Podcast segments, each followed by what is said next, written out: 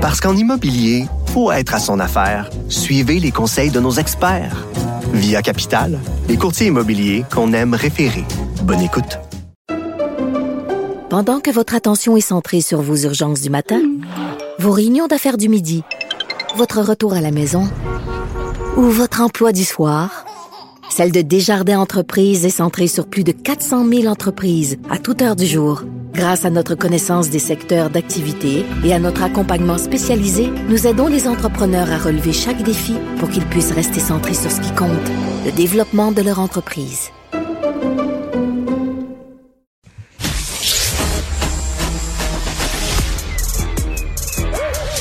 Mathieu Bocoté. Il représente un segment très important de l'opinion publique. Richard Martineau. Tu vis sur quelle planète? La rencontre. Je regarde ça et là, je me dis, mais c'est de la comédie. C'est hallucinant. La rencontre. Bocoté. Martineau. Alors, euh, tu veux revenir là-dessus? Que serait un Québec sans TVA, Mathieu? Ouais, ben, je pense que c'est la question qui euh, qu'on est tous obligés de se poser depuis hier pour une raison simple. C'est que TVA, ce n'est pas une entreprise comme une autre, quoi qu'on en dise. C'est l'expression à grande échelle du désir de vivre culturel et médiatique du Québec francophone. Genre, du Québec, si on veut, plus largement. C'est-à-dire, c'est à travers TVA, au-delà des productions publiques, parce que ça, c'est autre chose. C'est à travers TVA que se produit, que c'est produit et reproduit la culture populaire. C'est à travers TVA qu'on a un espace de débat public qui n'est pas strictement configuré par les paramètres du, euh, du régime canadien avec euh, la, radio-télévision fédérale et ainsi de suite. Donc c'est à travers TVA donc que se crée une bonne partie de la culture populaire québécoise, qu'elle se met en récit, qu'elle s'explore elle-même, qu'elle est capable de savoir qui elle est, de se découvrir, et en même temps, et en même temps, de débattre de son avenir autrement que dans les paramètres fixés de l'extérieur. Ça, je pense que c'est absolument fondamental. Alors là, on se retrouve dans une crise, il y a une qui frappe TVA, mais qui touche bien les gens dans le numérique, et on est dans ce moment tragique où il y a des, des, des, des décisions crève-cœur qui sont nécessaires, mais pour sauver cette infrastructure culturelle qu'on ne peut pas reconstruire demain si elle tombe. Et là, on est dans ce moment où il y a, on se souvient, à la au fin des années 90, il y avait la période du déficit zéro, puis on avait eu des, des, des périodes difficiles, mais pour sauver l'État social. Mais de la même manière, on est dans un moment où il y a une période difficile pour sauver ce qui, sans cela, risque de disparaître. Parce que regardons ce que serait le Québec sans TVA, justement ben, le débat public serait pour l'essentiel encadré par Radio-Canada. Il y a des gens tout à fait honorables à Radio-Canada, des gens qui font du bon travail à Radio-Canada. Mais quoi qu'on en dise, c'est le diffuseur public fédéral. Et ça a une influence sur la structuration du débat public. Et de la même manière, sur le plan culturel, on aurait, oui, des productions encore une fois financées par l'État, mais essentiellement par les Netflix. On aurait des productions financées par l'ensemble des GAFAM qui nous colonisent déjà jusqu'au trognon avec l'imaginaire américain, avec des récits américains, des histoires américaines, des obsessions américaines. Et là, déjà qu'on est colonisé jusqu'au trognon, eh bien, nous n'aurions plus d'espace de projection à grande échelle. il y aurait toujours un théâtre au coin de la rue, là. mais un espace de projection à grande échelle qu'avec les GAFAM, qui de temps en temps nous concéderait quelque chose comme une production culturelle locale sur le mode folklorique, c'est-à-dire ouais, aller indigène, on vous offre aussi quelque chose. Je, il y a, c'est un scénario catastrophe qui est l'équivalent, à mon avis, une forme d'effondrement de l'infrastructure qui produit les conditions symboliques du Québec. Permets-moi de faire l'avocat du diable pour les fins de la discussion. OK, je me mets dans, la, peau d'une personne qui là. Ah, ben, tiens, le socialiste à bas de côté veut nous obliger à regarder la, la une, certaines émissions, puis tout ça. On regarde les émissions qu'on veut regarder. Puis si moi, je regarde Netflix, c'est bien de mes affaires à moi. Puis si je regarde Netflix, c'est peut-être parce que la télévision québécoise ne m'offre pas ce que Netflix m'offre. Alors, il y a deux choses là-dedans. Premièrement, on fait toujours des choix individuels, évidemment, puis Dieu sait, moi je défends l'individu, mais dans un, surtout dans ces choses-là, dans un contexte qui, qui crée la possibilité de ces choix. Dans quoi qu'on en dise, je ne choisis pas dans le vide, je ne choisis pas moi et le néant. Hein? C'est je choisis dans un environnement culturel déterminé et construit par des grandes institutions il y a la radio, la, radio-télévision fédérale, très bien. Il y a TVA, il y a les, ce qui relève aussi du, euh, de la culture euh, populaire, la culture savante. Bon, il y a les, les marchés d'Ottawa euh, américains. Donc, je choisis dans cet environnement. Le rôle de l'État québécois n'est pas de dire à l'individu québécois, tu vas regarder ça plutôt que ça. C'est de créer un environnement institutionnel pour que la culture québécoise, qui en Amérique du Nord est une petite culture, qui n'a pas les moyens de l'Empire, pour créer les conditions pour cette culture qui est d'une vitalité exceptionnelle puisse disposer des institutions pour accoucher de son, son génie créateur. Donc, il s'agit pas de dire tu vas faire ça plutôt que ça. Il s'agit de créer un, un espace de choix où les Québécois puissent aussi choisir le Québec et où le Québec ne soit pas simplement une préférence périphérique laissée à la marge. Ça, c'est. Ensuite, Ensuite, est-ce qu'il y a des choses à critiquer dans la télévision, la culture québécoise? Évidemment. Moi, j'ai souvent dit, par exemple, que dans la littérature québécoise euh, des dernières années, chaque fois que je cherche à m'y plonger, j'ai essayé quelques reprises, ça me parle pas. Je, suis bien obligé de le dire, ça me parle pas toujours. Mais ça, ensuite, il y a des essais québécois me parlent. Puis la chanson québécoise me parle. Qu'est-ce qu'on veut dire par là? C'est que l'individu a ses préférences, ses choix, c'est tout ça.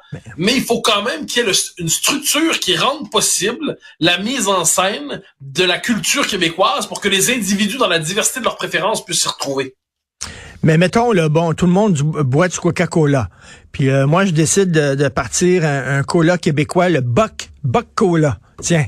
Euh, et là, est-ce que le, est-ce que le, est-ce que l'État doit nécessairement me soutenir? Je veux dire, à un moment donné, les gens choisissent, puis ils choisissent de boire, de boire Pepsi puis Coke. Ben, c'est ça qui est ça. Qu'est-ce que tu Mais c'est que t'es dans, t'es dans un, t'es dans un scénario où le Cola n'existe pas déjà. Disons ça comme ça. Dans le scénario dont on parle ici, c'est il existe, c'est quand même l'entreprise majeure. Et là, faut voir une chose, si du monde disait ça ce matin, c'est très important. Il y a une demande autour de TVA. Il y a le public est au rendez-vous. Euh, les plus jeunes sont pas là, c'est plus compliqué. Ils vont venir en ces matières. Je pense que tôt ou tard, la télévision, c'est pas simplement un écran comme un autre. Ça demeure des, des grands producteurs de la culture moderne. Donc, d'une manière ou de l'autre, puis la, rencontre est possible aussi. Bon, mais la, la demande est là, mais les structures de financement sont déréglées. Les structures de financement sont déréglées par l'arrivée mmh. d'empires supranationaux étrangers qui, eux, vampirisent, siphonnent les moyens des cultures nationales pour en laisser, pour faire en sorte que leurs médias, leurs structures soient des structures vides, des structures asséchées il faut apprendre à traiter, je crois, les GAFAM comme des structures politiques.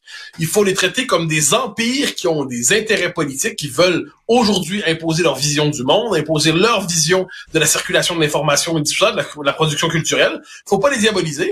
Comme tout le monde, je regarde Netflix de temps en temps. Pas si souvent que ça, ça veut dire. Je trouve que assez rapidement, on s'emmerde. Mais quoi qu'il en soit, il y a des, bonnes séries qu'on peut trouver là. Mais il n'en demeure pas moins que pour une petite culture, puis là je dis ça du Québec, mais je pourrais dire ça aussi de la Lettonie, puis de l'Estonie, puis de la Slovénie, puis d'autres peuples qui à l'échelle de l'histoire n'ont pas le privilège de la puissance impériale, mais qui ont le droit de vivre, eh bien leur État a aussi pour fonction de créer les conditions de la survie de la continuité culturelle. Puis ensuite, l'individu très librement. Comme moi, quand je roule, j'écoute plus souvent en voiture, j'écoute plus souvent du vieux rock des années 90 que la chanson québécoise du moment. Mais quand je suis chez moi, je vais écouter davantage des chansons c'est l'individu qu'on choisit. Mais ben si la possibilité de la culture québécoise n'existe plus, si les conditions institutionnelles de production de la culture québécoise à grande échelle ne sont plus là, ben c'est l'aplatissement, c'est l'effacement. Je note, je crois que c'est Frédéric Lacroix qui disait ça sur Twitter ces jours-ci. Il dit avant l'assimilation linguistique, il y a l'assimilation culturelle. C'est-à-dire, euh, il, notait par exemple que les chansons préférées des Québécois aujourd'hui sont à peu près celles des Canadiens anglais. C'était pas vrai il y a 30 ans. C'était pas vrai qu'il y a mais, mais on a eu une renaissance par ailleurs. C'est la renaissance, c'est l'époque Vilain Pingouin. C'est Vilain Pingouin qui nous rappelle qu'on peut chanter en français, puis non seulement en français, mais avec l'imaginaire québécois, puis on peut se retrouver dans nos chansons. Puis ça, je pense que de ce point de vue, il faut croire à ce peuple, il faut simplement lui donner les moyens de croire à lui-même. On a trop laissé tomber pendant trop longtemps euh, le pouvoir de la nation, hein, de, de mettre au pas les entreprises. Puis là, c'est comme un sursaut de la nation. Là. Euh, on, ben, revient vers ça. Ben, l'État-nation découvre, parce que c'est quoi le discours des années 80, 80 90 surtout? L'État-nation, c'est une structure désuète, euh, à la rigueur, une espèce de, de, résidu institutionnel permettant de gérer la mondialisation à une échelle tolérable. Mais la nation n'était plus vue comme un espace de vie essentiel pour l'épanouissement de la personne. Et là, qu'est-ce qu'on voit dans le monde, dans le monde des chocs des civilisations, chocs des religions, dans un monde traversé par la poussée racialiste qui réduit les individus à leur couleur de peau, leur origine ethnique? La nation demeure la communauté à travers laquelle l'expérience démocratique est possible. Mm.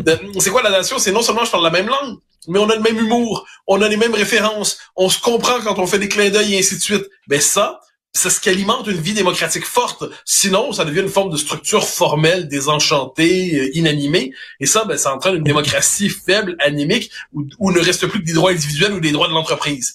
Donc ça, il faut de ce point de vue reconstruire ce cadre dans lequel, je le redis, l'individu peut s'épanouir véritablement. Mais si on sacrifie ça, un à la suite de l'autre, mais qu'est-ce qui va nous rester? Ben, il va nous rester le récit de notre actualité Ben. par Radio-Canada et l'exploration et, une vie culturelle alimentée par les névroses hollywoodiennes. Et si C'est- on raconte pas, peuple. et si on raconte pas notre propre histoire, et si euh, on, on se tend pas un miroir, nous, personne va le faire pour nous autres. Là. Mais qui va s'intéresser à nous? C'est-à-dire, Kundera a cette formule sur les petites nations. Les petites nations n'intéressent qu'elles-mêmes. Hein? La France intéresse les Danois. Le Danois intéresse la, le Danemark, euh, Danemark intéresse moins la France. Le Québec s'intéresse à lui-même. Puis de temps en temps, de temps en temps, à partir de notre propre expérience, on a de l'écho à l'extérieur, on a de l'écho à l'étranger, puis on découvre qu'il y a une valeur propre à la vie québécoise, à la vitalité québécoise. Mais si on n'est pas les premiers responsables de la chose, mais rien ne va se faire. Donc c'est pour ça que je pense qu'à un moment donné, l'État, ça sert à ça. L'État, ça sert pas seulement à assurer des soins de santé, des soins de ci, des soins de ça, ça sert à assurer, des, pour une petite nation à tout le moins, des conditions de sa vie culturelle, de ce, parce que, je, te dis en un mot, moi, ça m'a toujours frappé. Il y a une série que j'ai adorée aux États-Unis, c'était West Wing. West Wing, pourquoi? Parce que là, c'était tout l'imaginaire politique, à la grandeur d'un pays empire. Toutes les possibilités de l'âme humaine en politique étaient explorées dans cette série-là. Quand on fait des séries politiques sur le Québec, tu le noteras, on est toujours au niveau très provincial. Puis on ça vire toujours à la dérision. Hein, c'est la série de Ricardo Troggi, c'était, euh, je, je, je perds le nom, Bunker, le Bunker, cirque. le C'est toujours de la dérision. Bon. Ce qui est intéressant, c'est que la culture, quand on la met en scène, on voit qu'elle ouvre un ensemble de possibilités pour l'individu. Eh bien, si la culture québécoise est capable de se prendre au sérieux, si on est capable de la financer à hauteur de ce qu'elle porte en elle-même, c'est une culture qui porte en elle la possibilité de chef-d'œuvre et de génie à, à- à partir de notre réalité. Denis Arcand interroge le monde contemporain à partir de notre culture, mais encore faut-il lui donner le moyen de faire ses films. Euh, et c'est pour ça que je reviens sur ça. Il y a puis la lecture de l'actualité euh, euh, américaine, hein, tout le délire woke des dernières années, à partir des prix, de, je dirais, de, de nos journaux, hein, si je peux me permettre, euh, des chroniqueurs chez Québécois, tout ça, on a eu un point d'avance, deux points d'avance, trois points d'avance, quelquefois sur les Français, parce qu'on voyait venir directement ce qui nous tombait dessus. L'expérience québécoise, elle est valable, elle est valide, mais encore faut-il encore une fois la soutenir institutionnellement. C'est pas du socialisme ou du collectivisme ou quoi que ce soit, c'est le sens élémentaire de la nation. Sans quoi, on va tous devenir des individus version Cleveland ou Pittsburgh, ça sera pas nécessairement le fun. Puis on va tous regarder les mêmes films et les mêmes séries. Merci beaucoup, euh, Mathieu. Bon week-end. Et euh, qui, qui tu reçois demain à ton émission? Alors, une invitée que j'étais censé recevoir il y a un mois, mais euh, bon, l'actualité avait changé. Donc, je reçois Marie-Estelle Dupont, qui a écrit un livre Être parent en temps de crise, mais la réflexion de fond, c'est comment nos sociétés gèrent aujourd'hui les crises à répétition, comment la psyché collective est déréglée par le fait qu'on a toujours l'impression de vivre sous l'apocalypse. Être assez intéressant, je pense. Est-ce qu'il faut regarder ton émission ou au contraire, il faut regarder une émission québécoise demain? Ben, ouais, ben, tu vois, continue, tu liras le Figaro Magazine de cette semaine, comme quoi il y a des ponts essentiels entre le Québec et la France, et en ces matières, moi je suis le porte-drapeau de la question québécoise en France, donc écoutez l'émission quand même. Merci Mathieu. Bon week-end. Salut. Ouais.